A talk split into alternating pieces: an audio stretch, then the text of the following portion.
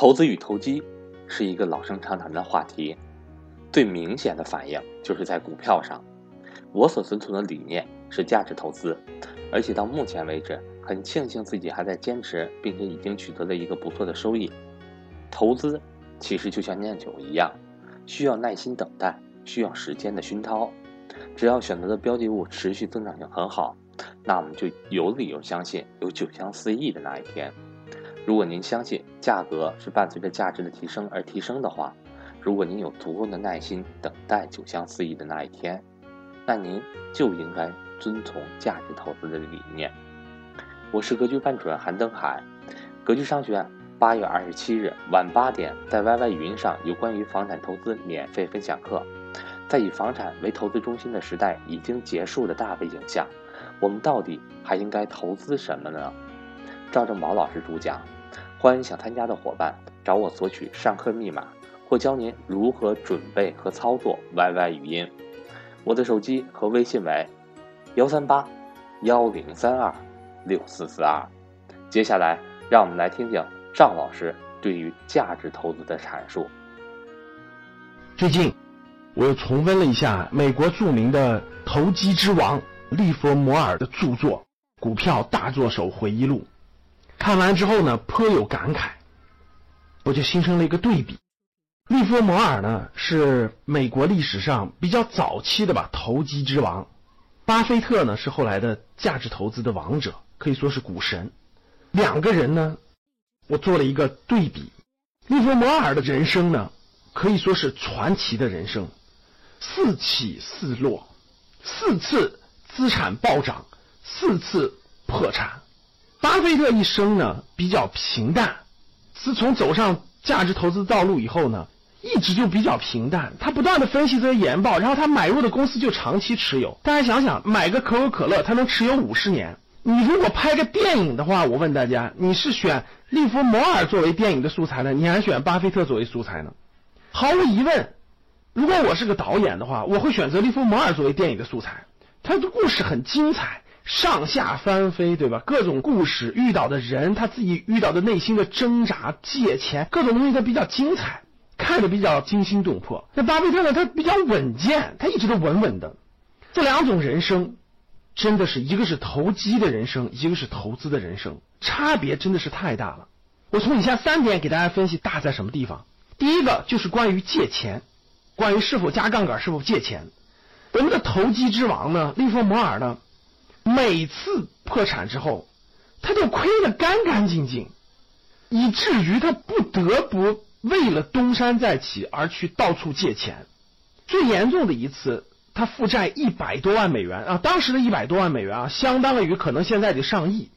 他负债一百多万美元，到处借钱，已经到了无法再借到的地步了。而且追债的人天天追债，这种情况他不是出现了一次，他至少出现了三次以上。每次都要玩的破产，然后每次又再去借钱，大家可想而知这个上下波动多么剧烈。巴菲特不是的，巴菲特的理论一直就是说不用杠杆、不借钱投资。巴菲特没有借钱，为什么有这么多的本金呢？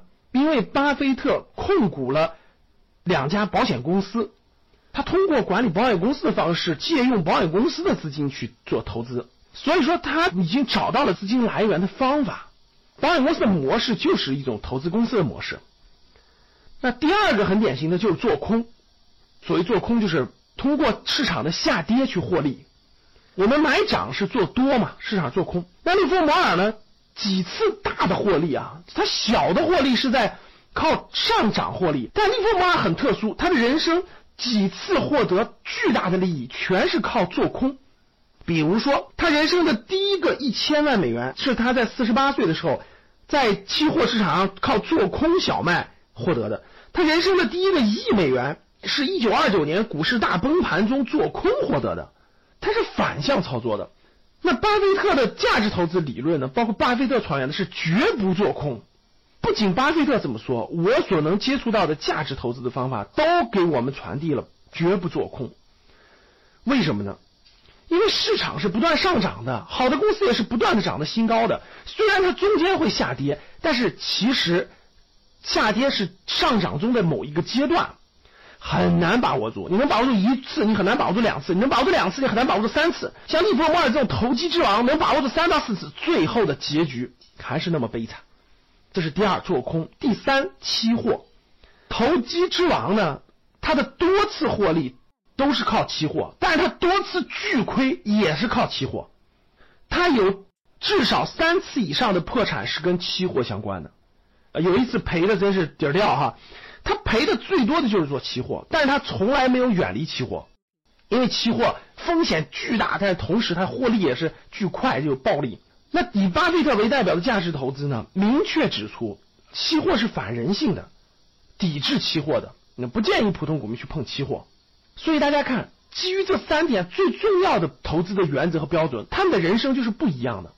利弗摩尔是既借钱用杠杆。利弗摩尔的投资历程是不断的伴随着杠杆交易的，少部分资金撬动杠杆的交易，才获得更多的资金。利弗摩尔是借钱做空碰期货，那价值投资的巴菲特是不借钱，不要用杠杆，不要做空，不做期货。这几个重大原则的不一样，真的造成了他们的人生不一样。他们都是什么样的人生呢？那利弗摩尔的投机之王是上下波动的人生，人生大起大落。他在五十二岁的时候就已经赚了上亿美元了，但是你能想象吗？只过了四年，在五十六岁的时候他就破产了，损失掉了全部的交易资金，在六十三岁的时候就开枪自杀了。然后利弗摩尔自己遗书当中写的，把自己的一生描述成为一场失败，他就认为他的人生就是一场失败，最后得了严重的抑郁症。而巴菲特呢？一生都是稳扎稳打、稳稳的上升，今年都九十岁了，各位活得这么幸福，活得这么开心，活得这么快乐，每年都开股东大会，每年都和世界各地的股东交流，真的是唏嘘不已啊！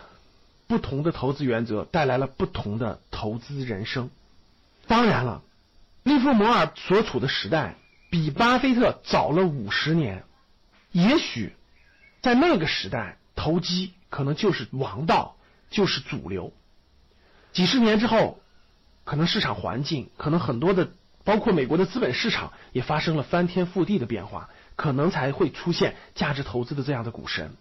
但是无论如何，我们打算把谁作为我们投资的榜样呢？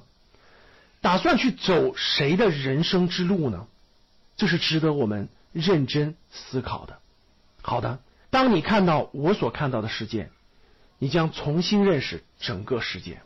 八月二十七号晚上，我们会在线给大家讲一堂公开课，解读以房产为投资中心的时代正式结束了。